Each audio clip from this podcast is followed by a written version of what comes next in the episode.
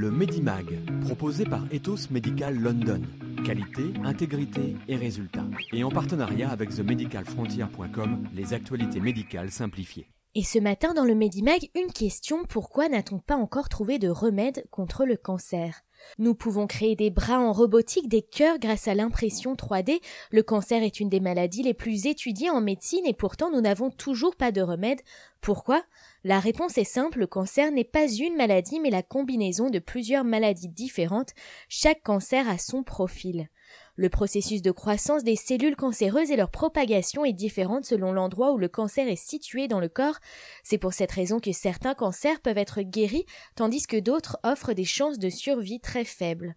Vous avez sûrement entendu parler dans la presse de tumeurs guéries rapidement chez les enfants. Le taux de guérison pour certaines leucémies chez les enfants peut aller jusqu'à 90% grâce à la chimiothérapie.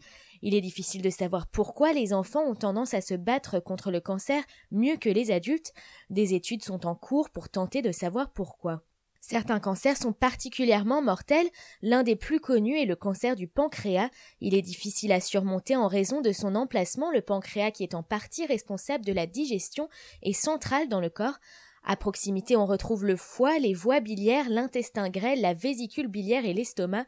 En cas de cancer du pancréas, la petite distance entre les organes permet aux cellules cancéreuses de se métastaser et de se transmettre aux organes proches. Les métastases désignent la formation d'une tumeur secondaire au niveau d'un organe secondaire.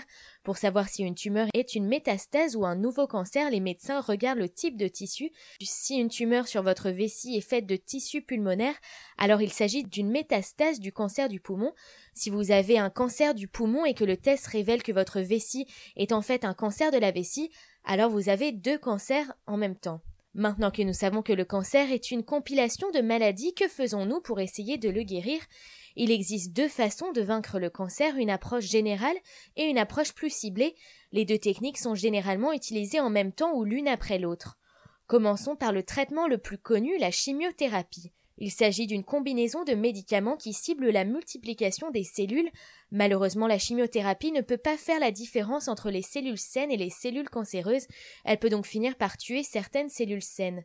La chimio est classée comme un traitement général, mais heureusement, comme le cancer disparaît beaucoup plus rapidement que les cellules saines, les cellules cibles de la chimiothérapie sont les cellules cancéreuses. La deuxième technique est la radiothérapie. Celle-ci fonctionne par l'envoi de rayons dans les cellules cancéreuses pour détruire leur ADN et entraîner la mort de la cellule. Malheureusement, un peu comme la chimiothérapie, la radiothérapie peut endommager les cellules environnantes et endommager leur ADN. Cela dit, étant donné que ces cellules sont en bonne santé, elles ont la capacité de se réparer d'elles-mêmes.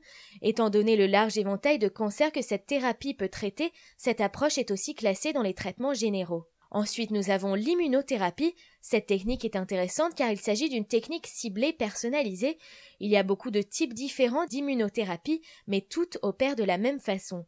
Le processus fonctionne en formant le système immunitaire à détecter et tuer les tumeurs cancéreuses. L'élément clé pour une réponse immunitaire efficace est la capacité à produire des anticorps. Ces protéines se lient aux agents pathogènes ou aux cellules anormales pour les marquer afin que les globules blancs les discernent et les détruisent. L'immunothérapie monoclonale d'anticorps fonctionne en injectant des anticorps cultivés en laboratoire dans le sang. Le sang détecte les protéines de cancer, les cible et les détruit. Enfin, la dernière option qui peut être utilisée à titre préventif ou après le diagnostic est la chirurgie. On découpe alors la tumeur pour arrêter sa progression. Les chirurgiens prennent généralement une quantité importante de tissu pour faire en sorte que le cancer disparaisse entièrement et ne puisse pas se métastaser.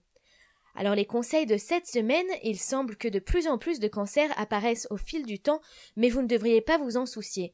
Si le développement de cancers et de troubles mentaux augmente avec le temps, c'est parce que nous vivons plus longtemps. Espérons qu'un jour nous trouverons une approche générale qui guérisse tous les types de cancers.